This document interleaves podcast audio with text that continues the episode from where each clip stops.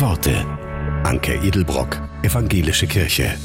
Die Winterabende im Januar sind noch dunkel.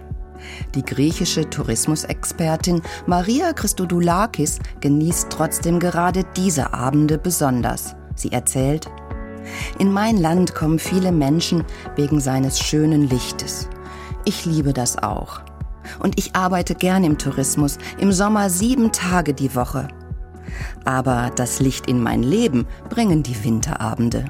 An denen kann ich mit meiner Familie zusammen sein. Essen, reden und lachen.